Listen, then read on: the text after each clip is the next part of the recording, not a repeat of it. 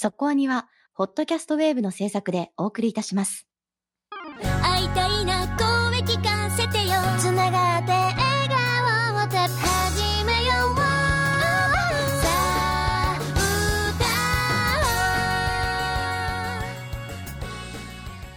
ディープじゃなくそこそこアニメを語るラジオそこアニ。そこアニ。普通歌届いてます。ヘビさんからのふつおたです以前に特集を組んでいただきました悪役令嬢なのでラスボス勝ってみましたを見終えました。ワンクール作品なのに何回盛り上がるの？というくらい山場の連続で面白かったです。全くのノーマークでしたのでこの特集がなければ見ることはなかったので本当に感謝しておりますということです。はい。もうね最終回特集に向けて最終回を迎えてる作品がたくさんあるわけですけれども。はい。これ私真っ先に見終えました。毎週楽しみにね。毎週楽しみに見てたし、しかもねこう超本当にねラストに向けて盛り上がっていってたからこれは見らずにいられないっていうところもあったので、はい。いやーねちょっとねまあまあ綺麗な終わり方をするんですけれどもやられた感はやっぱありますよね。途中からね。結構うん。ね、2点3点したというか物語が広がりましたよねそうね。まさかっていう展開になってあのだから特集したタイミングの次ぐらいからまたより面白くなっていくっていう感じでしたね。いやまあ MVP はなんだかんだ言って花澤香菜でしたよね本当にね。そのぐらいあの美味しいキャラクターを演じられたなと思います。はい。あのすごく面白い作品なので ぜひねあの見てなかった方も最終回特集に向けて見ていただければと思ってます。はいということで、えー最終回特集は1月の8日です。コメント締め締め切りは7日、えーアンケートも多分その頃にはやってるはずです。ということで、えーいきましょう今日の特集は最終回特集に入らないからここでの特集となりましたスパイファミリー特集です。胸の後ろで握手。そこスパイファミリー。世界各国が水面下で鮮烈な情報戦を繰り広げていた時代。西国の敏腕スパイである黄昏は東西平和を脅かす危険人物の動向を探るため家族を作りデズモンドの息子が通う名門校の懇親会に潜入せよと任務を受ける。だが彼が出会ったのは心を読むことができる超能力者の娘アーニャと殺し屋の妻夜だった。ハプニング連発の仮初めの家族に世界の平和は守れるのか。原作は遠藤達也による漫画「少年ジャンププラス」にて2019年3月より連載中。アニメ版は監督シリーズ構成古橋和弘。アニメーション制作ウィットスタジオクローバーワークスによりシーズン1第1クールが2022年4月より12話。第2クールが2022年10月より12話放送中。すでに劇場版の制作決定と2023年にテレビアニメシーズン2の放送も決定。今回はミッション24母役と妻役。友達と買い物まで視聴済みでの特集となりますさあということで始まりました今日の特集はスパイファミリーですはい。スパイファミリー特集してなかったんですねって思われるかもしれないですけどしてなかったですうん。私もちょっと、あれしてなかったっけ？してないなって思いながら。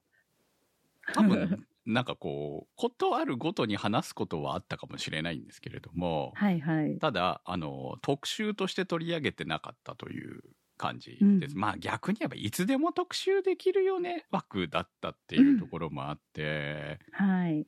まあ一期が終わるタイミングで一回やろうかっていう話をしてたんですけれども多分、はいあの特集したい作品案の中には常に入ってるんですよね。うん、そうなんですよはいね。入っているんだけれど、その他の特集いつでもできるからっていうことで 後回しにされた結果まさかのこの、えー年末年の瀬の。はいはい、クリスマスの特集となったということになりました。はい。まあ、できてよかったです。まあでもタイミングというか内容的にも、あのーいいタイミングだったんじゃないのかなと今回思いました私は。はい。もちろん面白いお話もいっぱいなんですけど、感動するお話もちょいちょいあってね、泣けるなっていうところでございます。はい。というところで、えーちょうどね、まあ、ファミリーのお話なので、えークリスマス、まずちょうどいいんじゃないのかなという感じです。はい。原作の方は2019年からということは、えー今2022年2年。なわけなんで、その、連載期間から考えたら、結構すごい盛り上がり方ですよね、アニメ化のこのち力のかけ方も。ですね。結構その、あの、最初に連載始まった時からも面白い面白いって結構周りでも話題になってた作品だったので、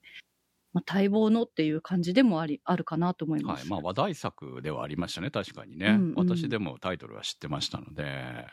まあ気にはなってたんですけど、その、まあスパイものって結構漫画嫌いじゃないので、ただ、はこれファミリーになってるっていうところが、まあい、うん。わざわざ読まなくてもいいかなって思ってた部分が、もうちょっとハードなものがね、やっぱり男の子なので、うん まあおっさんですけど、好きなのでっていうところがあって、えーちょっとえ敬遠してた部分はあったんですが、まあ実際こうアニメの出来を見てみると、あ、こりゃ原作も絶対面白いわなっていう感じではありますね。えーまずはコメントから。ミーシエルさんからのコメントです。漫画は連載初期から読んでおり、アクションシーンはアニメで見たいと願っていたので、アニメ化発表はとても嬉しかったのを覚えています。実際、キャスト陣は全く違和感なく、アクションシーンも漫画以上に華麗な動きが堪能できました。特に、ロイドに好意を寄せているフィオナが、彼に対して過剰に連発する好き好きモノローグが大好きです。登場人物たちが一方通行的な思惑を持ち、それゆえに話があらぬ方向へ進んでいくのが面白いですね。また、その中でアーニャだけが心を読めますが、まだ子供なのでうまく噛み合わない感じがもどかしくもあり、コメディになっているところが楽しいです。原作はまだ続いているので、オリジナル劇場版とアニメ2期も期待しています。はい、ありがとうございます。まあ、今回は1期を経て2期のもうほぼ最終話近くっていうことなわけですけれどもこれ配信してる時はもう最終話がまで行ってるんじゃない？そうですね。まさに今、収録している日が放送日ですもそうん放送日ねで。すよね。だからもう最終回を迎えているわけだと思うんですけれども、まああの大体なんとなくはわかるので しかも続く続くからね。まあ別に大丈夫かなって思ってるわけですが、こう一期特集しなかったので一期から軽く振り返るというか一期と二期の違いみたいなところから話していけたらなとは思うんですけれども。うん一期はまあ一つのストーリーものとして、えーずっと物語がこう進行していくんだけれどもこう2期になったら前半と後半でこういわゆる話数が分かれるみたいな物語が分かれるみたいな感じの組み合わせが入っていたりとか、ちょっと面白いですよね。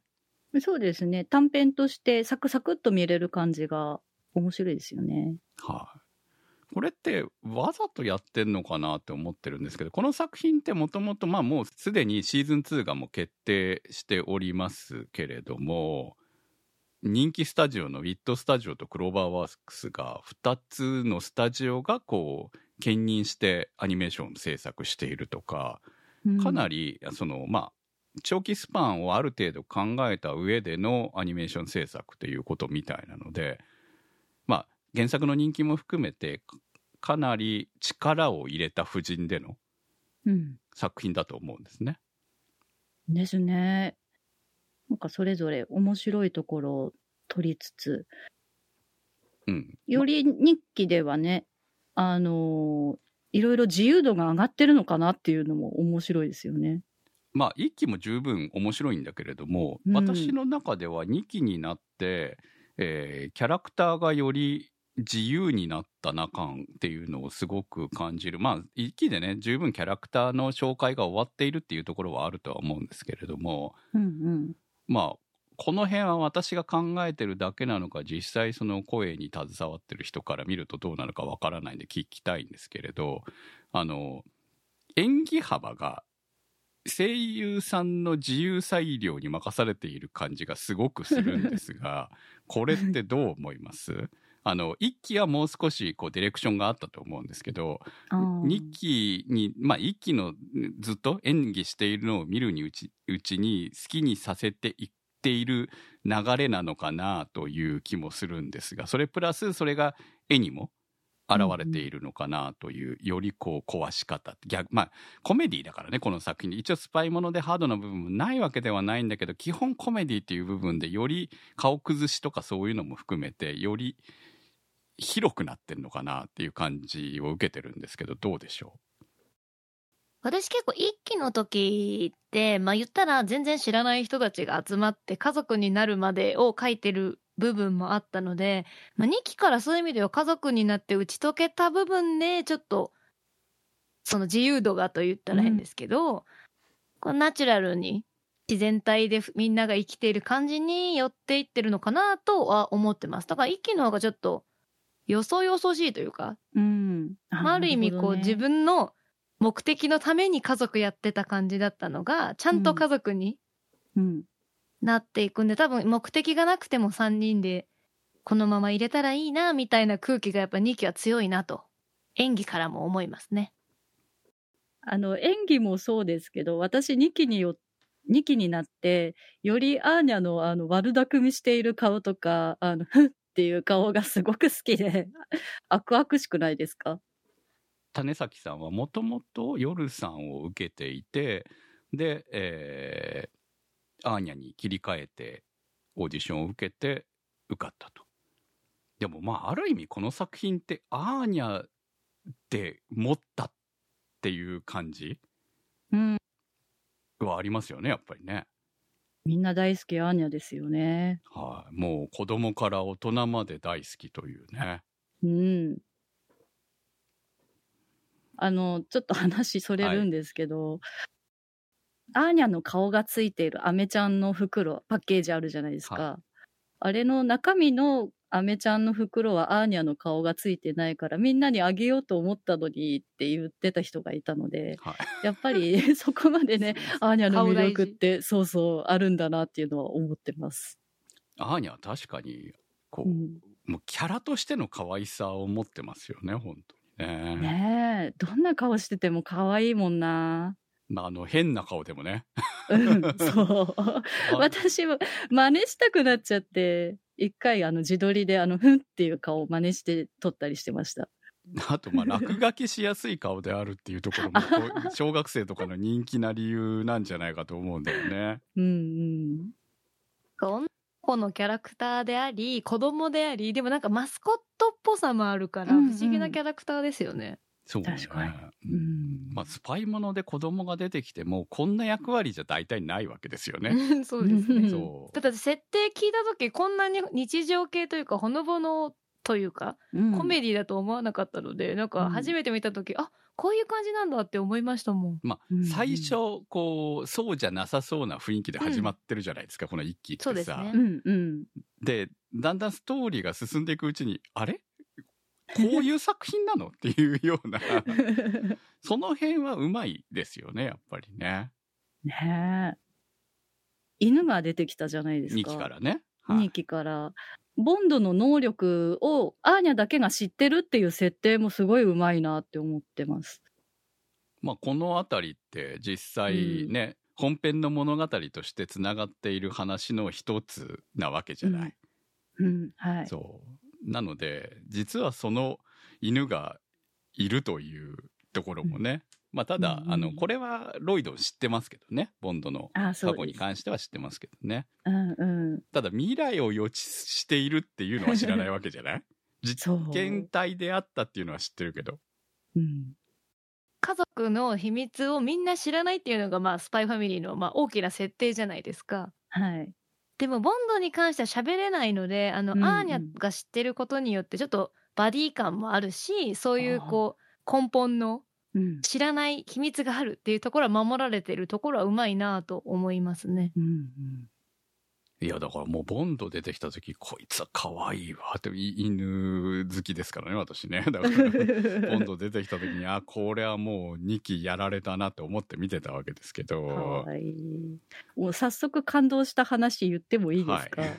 あの、ボンドの、その登場回の一番最後のところに、最初に未来予知した3人の家族のにっこりした映像が、あの、現実になったっていうところ、私すごいあそこ大好きで、もうボンドのそのそうそうたる人、えっと、腕性の中から、こういったほっとした、ほっとできるような家庭に恵まれて、本当によかったねっていうところが私ね結構泣けましたよ。このえ？任務が終了したら、このファミリーはどうなるのか分かりませんからね。やだやだ。うんだから任務は終了しないんだと思いますよ、ずっと。うん。永遠であれ。でちょっと先の未来しか見えないから多分ずっと今まではこうああいう未来が来ること知らないままでいたわけじゃない？はい。だからアーニャに出会った時にさはってなってる部分はうんうんうん。あるよね、でもまあその未来を変えないといけないっていうのもあったし、ツークール目の最初の方はなんか数話つながっていたのであそこはだから逆に一気にやってると中途半端になった部分だと思うのでいその2期の始まりとしてはすごくつかみも良かったしうんこうよりこうやっぱアクションもそうだしあの全員の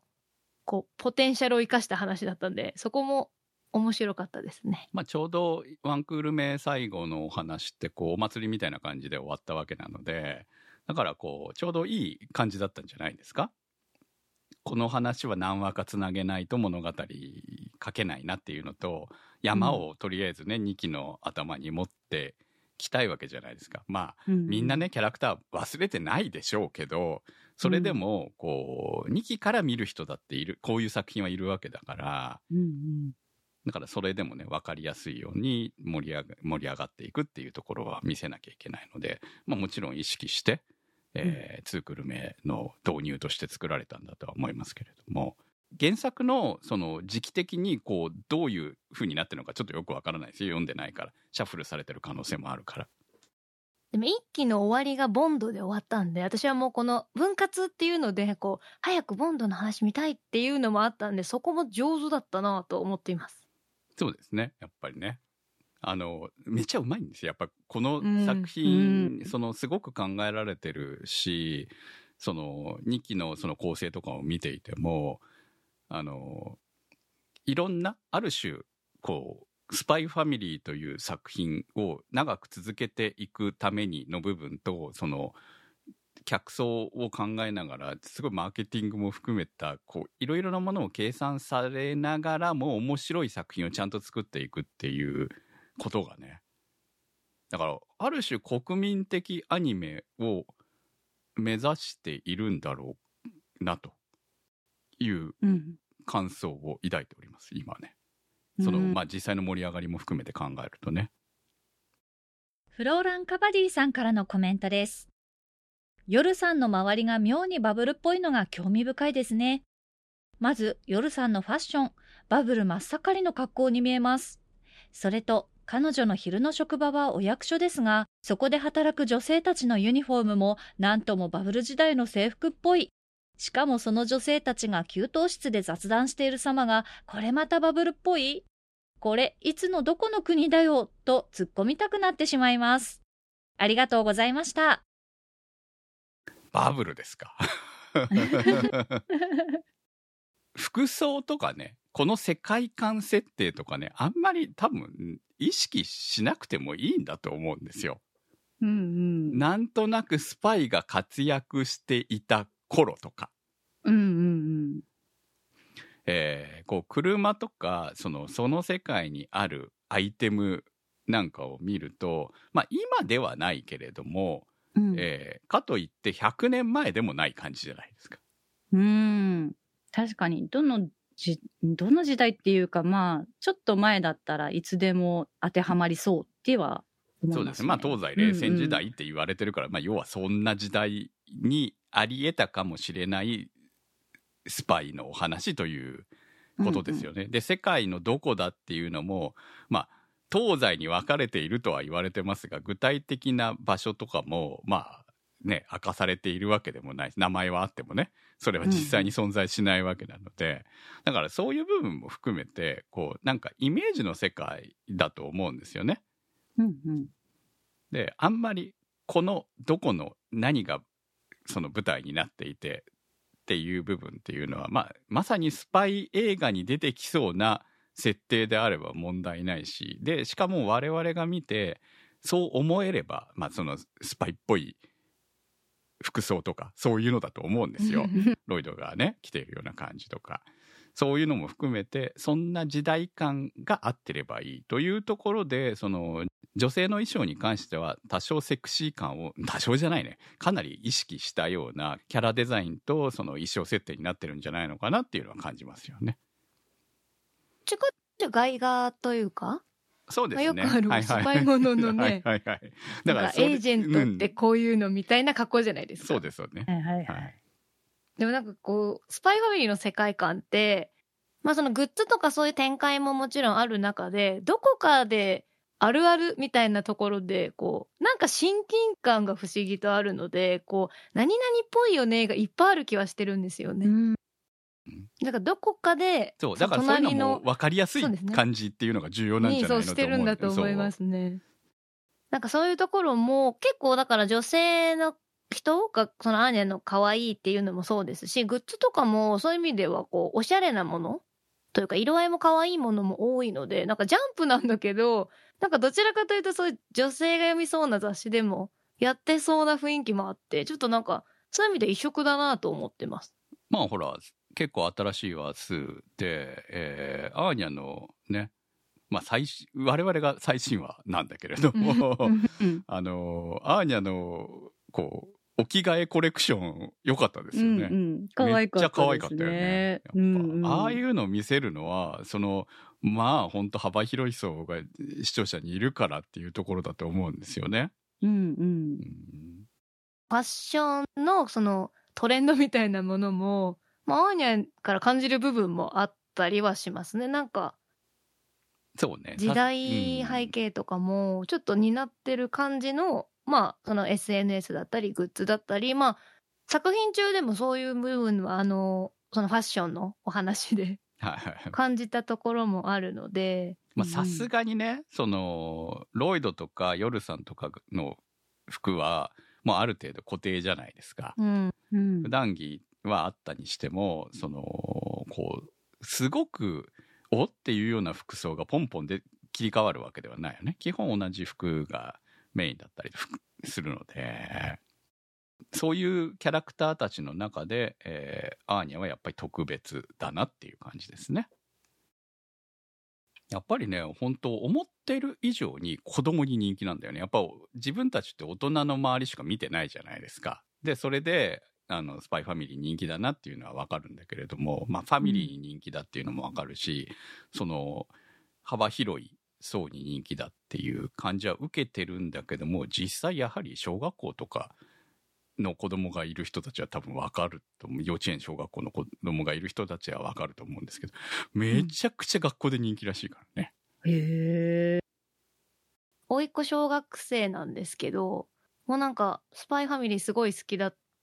から、こう、うんあ、分割っていうのはあんまりないじゃないですか。子供が見るアニメだと。はいうん、確かに。なんで、早くやらないかなみたいなのとか、こう、アーニャ可愛いってすごい言ってるんで、やっぱなんか、アーニャってそういう、まあ、どの年代の層でも可愛いキャラクターなんだなと思ってるところもあります。うん。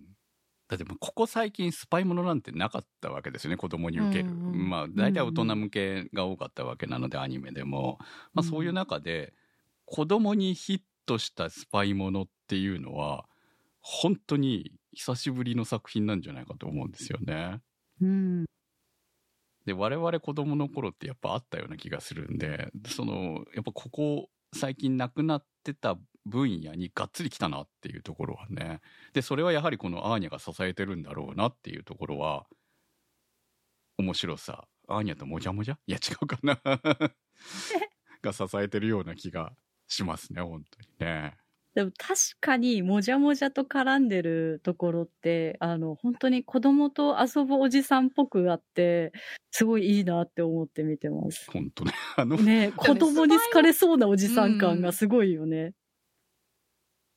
新たなこう例えばサザエさん枠だったりちびまる子ちゃん枠なんだけど全然違うものみたいな、うん。平和だもんねこの世界なんか 本当は平和じゃないのに平和を感じるというか、だからそこはね、あの、次のコメントにもあるんですけど、あの、めっちゃうまいですよ。だから、その、やっぱりちょっと社会的ではあるんだよね。その、いわゆるサザエさん的な部分ではない社会的なものみたいなものはちゃんと描いているんだよね。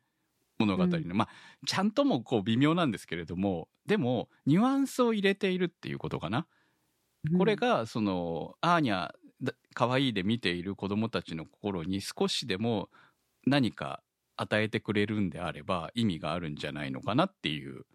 部分で子供が見る作品として面白い作品でまあちょっとためになる作品になってるんじゃないかと思うんですよね。笹メガネさんからのコメントです。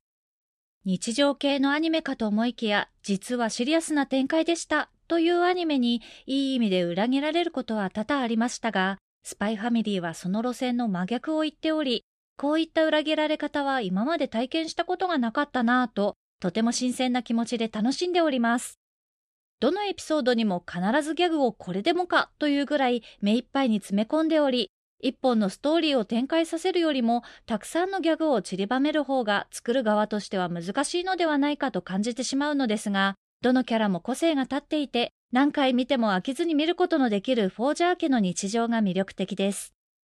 また、こういった笑いがあふれる日常を映すことで、紛争や実験、テロなどのこの世界の裏に隠されているきな臭さ、何気ない日々のかけがえなさを描き出すストーリーテリングもお見事だと思います。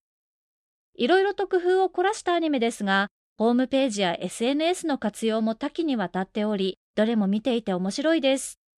特に映画のポスターのようなストーリービジュアルを眺めるのがとても楽しく、舞は作るのが大変だろうなと思いつつ、各エピソードをどんな風に一枚の絵として表現するのか、興味深く拝見しております。私は犬が大好きなので、やはりミッション15のビジュアルが最高ですね。こういったアニメこそ夕方にやってほしいなと思うのですが、深夜アニメの枠でしか放送できないのがもったいないなとも思ってしまいますね。ありがとうございました。えーコメントにもありましたけれども、あのーね、コメディなんだけれども、紛争だったりとか、まあ実際東西冷の戦争の物語だし、それを止めるために活躍してるわけですね。ロイド・フォロイド・フォージャーは。うんうん。簡単にこう、ね、戦争して終わる物語じゃなくて、それを止めるための物語で、こう、うん活裏で動いているっていうような物語なので、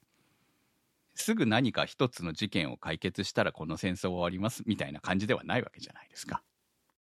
だからそういう積み重ねで戦争を起こさないようにするための努力が裏であっているんですよとか、そういうことっていうのは多分子供たちに何か与えていくんだと思うんだよね。私一番思ったところがあって、結構こうスパイものって、ちょっと日常とかけ離れてるじゃないですか。スパイっていうのもそうだし、銃とかそういう武器とかも、まあ日常にはないじゃないですか。特に日本は。そうですね。っていう中で、スパイファミリーって何で世界を救うかっていうのがすごく小さなことだなって思うのが、特に特徴的だったのが、アーニャのあの次元爆弾というか、時間？時計が読めればもっと良かったのにっていうところで勉強しようってなるところとかが、で、その原動力ってなってるところがこう家族を守りたいっていうか、うん。その父と母を守りたいっていうところに起源してるので、やっぱそういうちっちゃなことだけど、例えば1たす1ができれば世界が救えるかもしれないみたいなところに、まあ子供にも学びがあるところもあるし、そのうんちっちゃなことで平和って保たれてるんだなっていうのが分かる部分でもあるので、まあ壮大なのにすごいそこがその日常的っていうのはいいなと思います、ね。あれ、一歩間違えばアーニャ死んでるわけですからね。うんうん。そう、そんなやばい場所にはいたわけだから、それを、その対比っていうのの面白さがやっぱりあるんじゃないのかなって思うんですよね。うん。能力があるのにケチャップとかそういうので世界を救うわけじゃないですか,、はい。らそこがいいですよねだからまあ子供に響くだろうなっていうのはわかりますよね、うん本当にね。うんうんそういうこう、この作品の触れ幅の広さっていうのがギャグとね、うん。うんちょっとシリアスが入る部分っていうところのが、まあ、この作品をよりこう面白い作品にしているんだなと思います。私今回あのまあねこう2クール目もすごいいろいろキャラクターが出てきているわけでまあ面白いんですけれども実は結構いワンクール目から気になってたキャラクターっていうのがいてあのハンドラーのシルビア・シャーウッドですよ。はいはい。お姉さん。はい。あの、メガネのね、いつも帽子をかぶっている。うん。かっこいい人ですね。はいでも、ね、彼女の過去が少しだけお話しされたじゃないですか、今うん。クール。はいはい。そんな、ねこう、ただの派手なかっこいい上司なわけではないぞと。うん。彼女が戦っているものは何なんだろう。ということを考えたらね、たくさんの血の上に彼女は立っているわけですよね。って考えると、やっぱりね、ああ見えて、この、まあ、コメディなんだけど、うん。その、裏の部分のうん。闇みたいなものがうん。結構あるんだなというのを、ふっと実感させたりするところがこの作品憎いなと思うんですよ。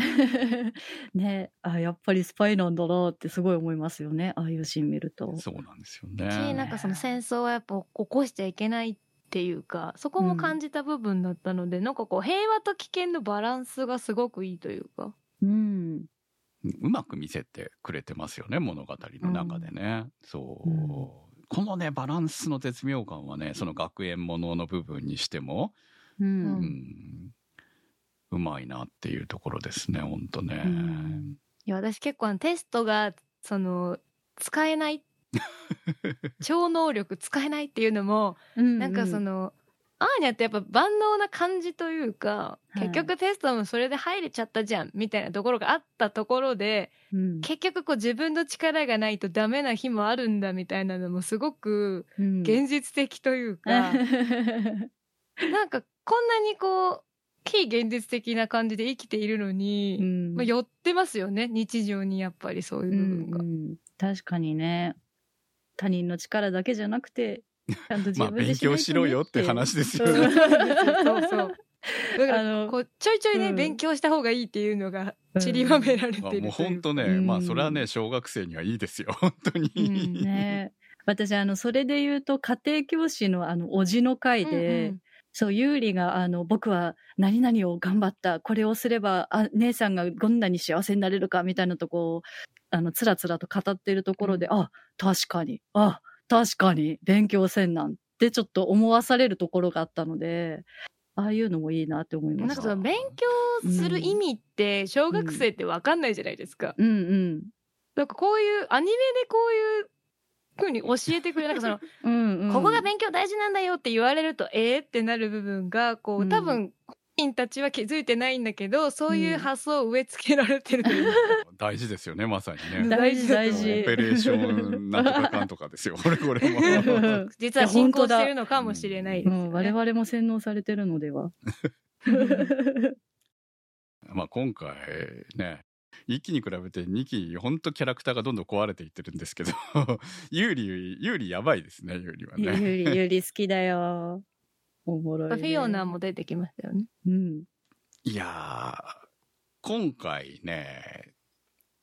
えーまあ有利が壊れキャラだと思っていたらフィオナという超やばいやつが出てきて いや飽きさせないよねやっぱこんなやってキャラクター投入されたらねうんでしかもこのフィオナまあね帳はやばややば面白すぎる。やば、面白い。今期エンディングにいたじゃないですか。あの家族の中に。ってことは家に来ているということですよね、でうん。最初はあのあまり意識してなかったんですよ。同じ病院で働いているっていうのも。うん。であなるほどな、このキャラクターだったんだとは思ってたけど、まさかこんなに関わりてくるキャラクターだとは思わずに。いや、まあ、今期で私が気になる女性、ちょっと分取っていきましたね。あー いや、好きが半端なさすぎて、はい。あの、テニスのところで、あの、大丈夫、あなんだっけ、夫、あなたって言ったのか。はい。あなたってもう調子に乗って言ってるところある、あそこ面白かったなこう、今まで、こんなに好きなのに見せてこなかったんだな、こいつっていうところいうん、表に出ないんだろうね。表には出ささない、だ出すなって言われてますからね。そう言われてうん、育ってるからねそうさそうだね育てられてるからね。そうだね。はいいや、もう 笑っちゃいますけど、笑っちゃう笑っちゃうけど、彼女の生い立ちも考えれば、まあ多うんう分、んかわいそうなんだろうなとは思うんだけど、いや、スパイって大変だなっていうのを、ある種、ギャグに消、最高にのギャグに消化したキャラクターですよね、本当にね。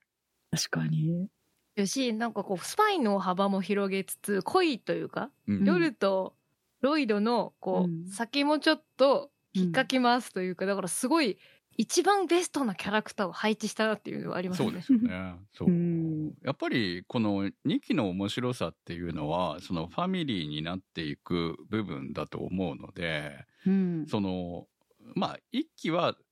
お互いねこう都合が良かったわけじゃないですかこの組み合わせっていうのは、まあ、夜にとってもそうだし、まあアーニャもできればね家族ができることに越したことはなかったわけだしうん。そしてロイドにとってみたら、まあ、うまい、こう、メンツが集まって、うま、本当にロイドにとってうまかったメンツかどうかはわかんないですよ。もしかしたらね、あの、帳の方が良かったかもしれないし。知らないですからね。夜そうそうそうそうが殺し屋だってことも、アーニャが超能力があることも知らない。そう、知ら、まだ知らないからね。まだっていうか多分ずっと知らないんだと思うんだけど、これ知っちゃね、終わっちゃうからね、物語がね。うんだからそれはもう最後でいいわけですけれども、それでも家族として生きていこうっていう風になるところが最終回なんじゃないのとは思うから、うん。それでもいいと思うんですけど、でも、その任務として考えたら、ね、あの、あ後でちゃんと切ることが、切るというか、こう、別れててもおかしくがない存在であるフィオナの方がお互い分かってるわけなんで、まあ、フィオナがそう、それで納得するかは分かんないよ。今のこれを見ている限りね、いやいや、ずっと添い遂げますって言いそうだから、任務とは関係なく、もうこのまま席入れちゃいますから、っていうような感じだと思うんで。でも、ね、あの、子供はいらないって言いそうだからね、アーニャ的な立場はないよね、多分ね。うん。任務が終わればね、っていうのは思うんですけど。そのフィオナの登場によって私はあの、ロイドと夜の恋愛模様っていうのがちゃんと展開していくのかなっていうのがそわそわしてますよ。少なくとも夜さんは、うんめっちゃ意識してますよね。うんていうかもう一期ね最初、一期後半ぐらいから意識し始めてるわけなので、うん。その、まあ、そういう感じの男性が彼女にいなかったわけじゃないですか、今まで。はい。でいなかったから、なおさら、その、まあ、男、弟、まあ、弟をずっと大事にしてきた流れもあって、その、まあうんう、ん多分お付き合いしたこともないし、そういう、こう、関わり、男性との関わりというのがほぼない状態で生きてたんでしょうね。うんそして夜は、ね、殺し屋だったわけだから。うん。ここって殺し屋は別に、まあ相手がいてもいなくても特に問題ないんですけど、スパイはその恋した場合にリスクが伴ってくるのがちょっと大きいじゃないですか、より。っうん確かにていうところでやっぱ先に、こう夜が、まあい言ったらそういう意味ではこう女の人だったんだなっていうのがわかるし、うんロイドはそういう意味ではだから考えてもないから鈍い感じはしますよね。なんか好きじゃないっていうよりは鈍いって私は思ってる。そこの部分がね、今回、その、フィオナが現れたことによって、うんうんうん。その、ロイドの変化をうんうん外部から見せてくれたって感じですよね。うん。我々が見ているのはもうロイドずっと一緒に見てるからあまりよく変化としてはわからない。んで、うんまあ、少しずつなんか優しくなってるよねとかいう部分は分かってもその辺は彼はプロだから演技でも何でもできるわけじゃないですか。うん。でもそうではない。普段からまあ同僚として彼を見ている。しかもあんなに好き好き成人なわけですから。もっと見ているわけじゃない？普通の同僚よりも。うん。そこからしてもこいつは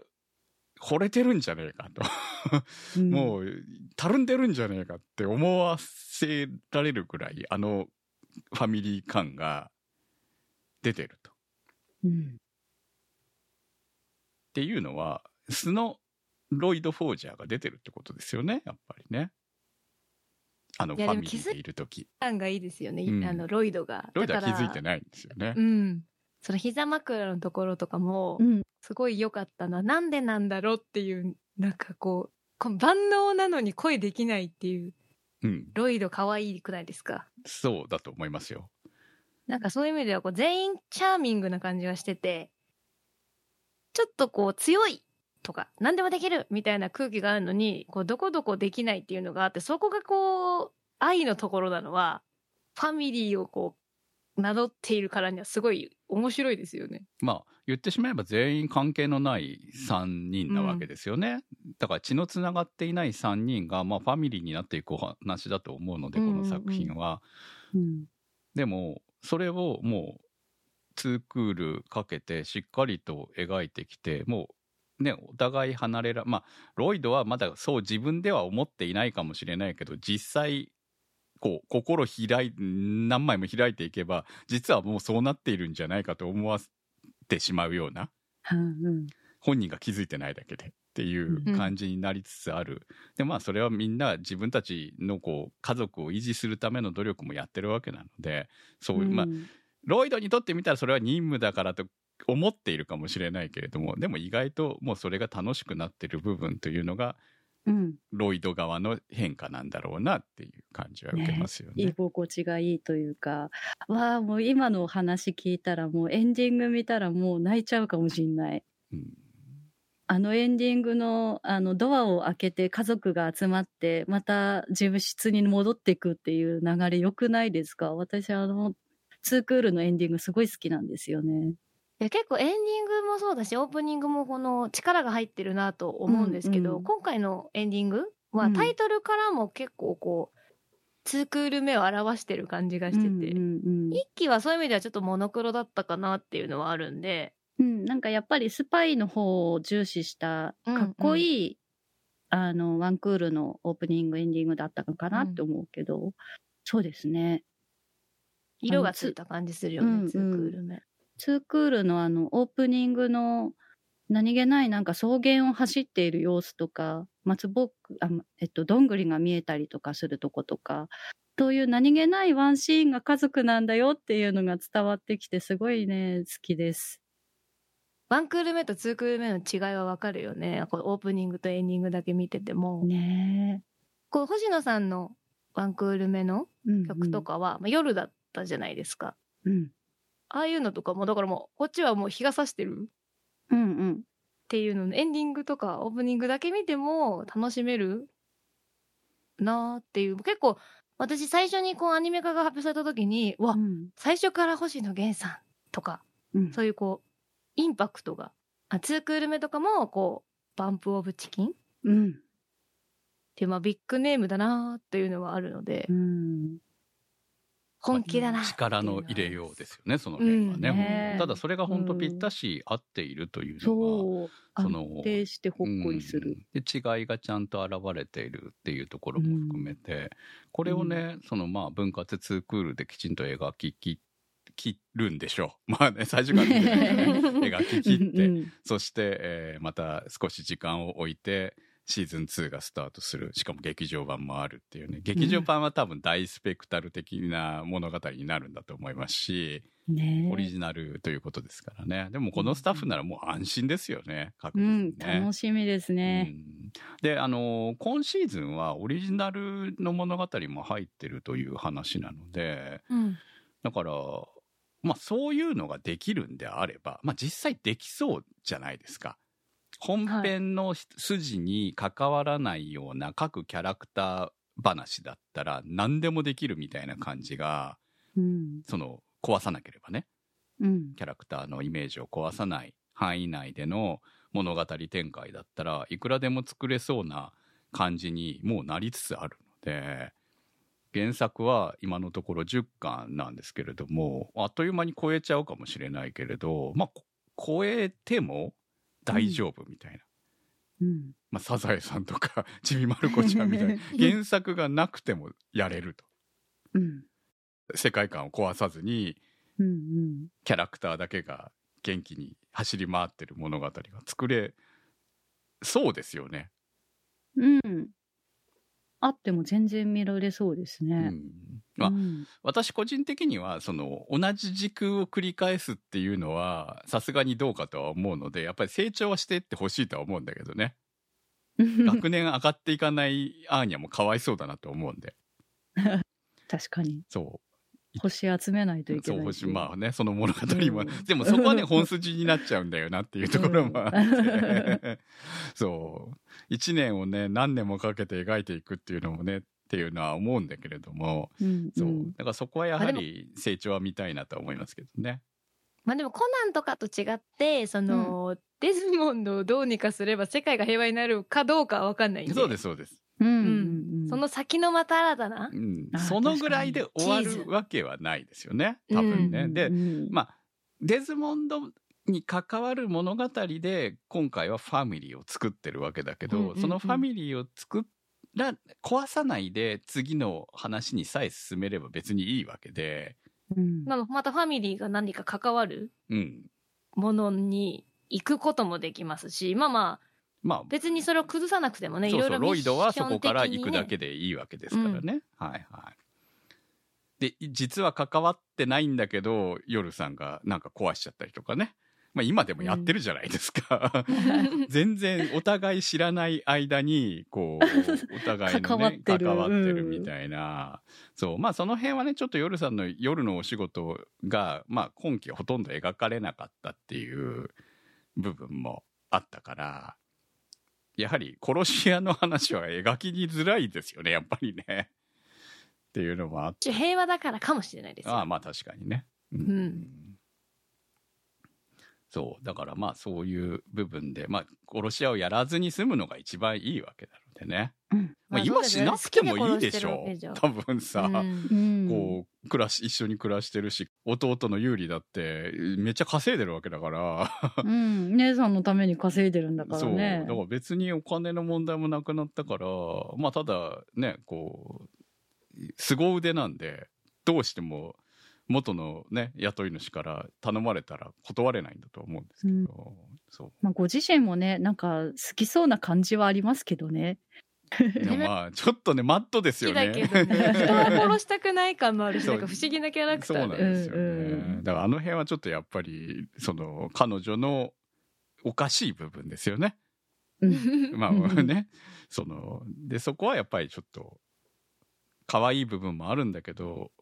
倫理観も含めてどこかが壊れているっていうところはもう生き方の結果であるっていう悲しみでもあるのかなと。あんまり見せないけどね、そういう部分はね、作品としては。でもどこかで出てくる部分もあるのかなちょこ出てくるかもしれないですよねうんですね、やっぱりね。さっきちょっと言い忘れちゃったんですけどこうミックスナッツとかもあるじゃないですか、はいあのオープニング域の。そこもこう映画とかで誰が歌うのかなっていうのも気になるんですけど結構こう歌の力がやっぱ大きいのでこう SNS とか TikTok でもこう本編で使われてないこうキャラソンアーニャの「ピーナッツが好き」っていう曲がこう踊り付きで流行っているのとかも今の時代に合ってるんで、こう宣伝が本当にうまいなと思っています。うん。そうね。まあ宣伝うまいですよ、本当に。だから、うんお金かけるってこんなことなんだなっていうのをいろいろ考えさせられる。で、そして面白いからいいんじゃない？うん。例えばすごい大きいコックバーンとか、うん CM すごいいっぱいじゃなくて、そのどういうふうにみんなのこう生活の中でうんこうトレンドになるかみたいなところが私そこもおしゃれだなと思っているところなので、まあ、全体的にスパイファミリーはおしゃれだなというふうに思ってます。なんか日常アニメなのに不思議な感想ではあるんですけど、まあね、日常でコメディで、スパイで、ハードボイルド的な部分も若干あり、うんうんうんうんそしてうんめっちゃ作画界もあり、う んですもんすごいですよ。ね。すごい。あの、テニスの回の作画おかしかったでしょ 作画もおかしいし、顔芸もおかしいし、みたいな。いや、その、それ、おかしいよね っていう、その試合内容もおかしいし。おかしいし、もうなんか近未来のテニスアニメ始まったかなみたいな。本当おかしかったですね。いろいろねうんうん次、クールは2023年。まだいつかは発表になっておりませんけれども、また同じぐらいの話数でやるに違いないと思いますので、えーそれとね、劇場版が2023年制作と聞こえてきてますが、制作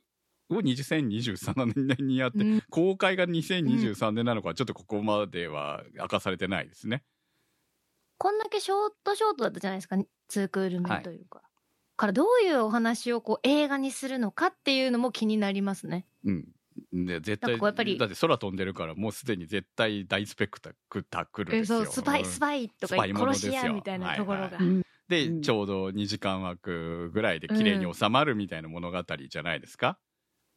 いや、だから、その、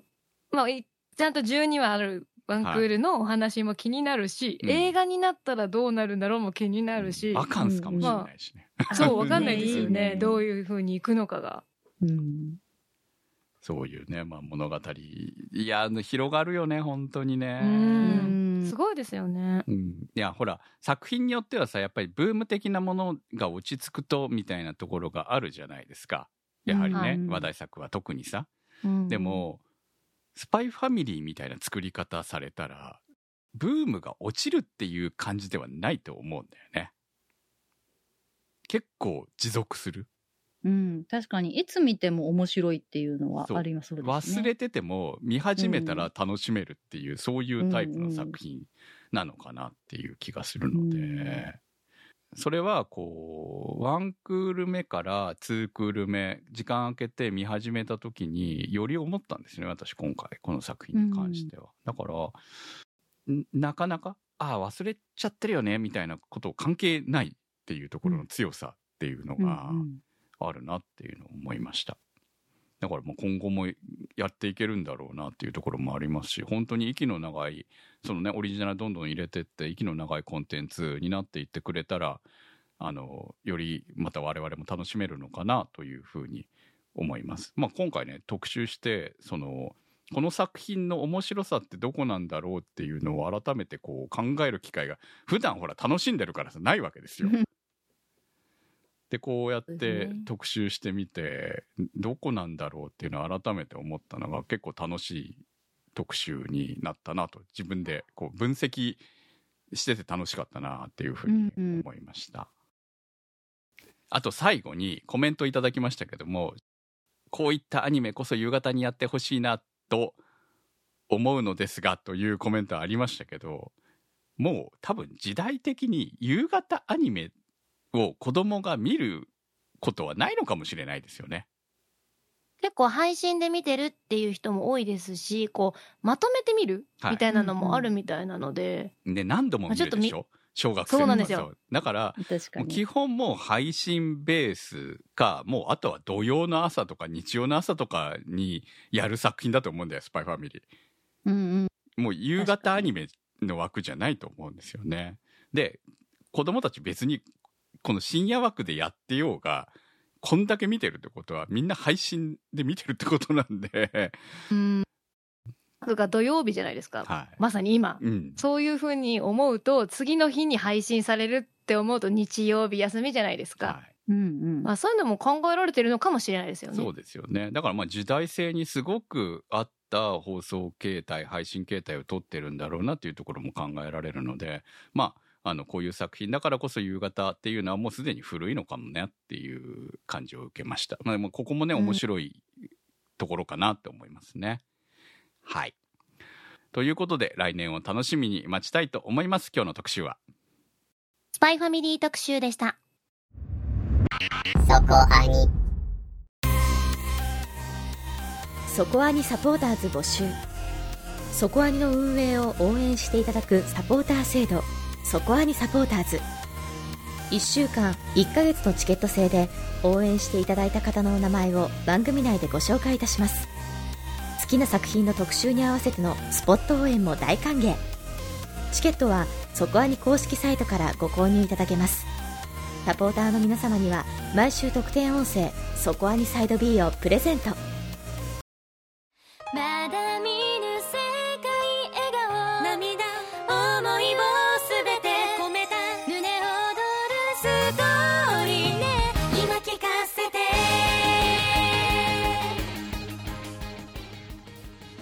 お送りしてまいりましたそこアニです。スパイファミリー特集思いのほか語るところがあったかなと思っております。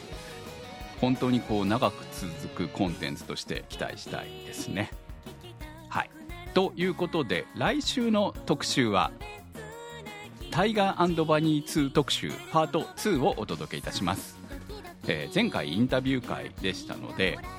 本当途中までというところでしたけれども今回はあの衝撃の最終話まで見終わっての感想特集となります、えー月曜日に収録がもう決まってますので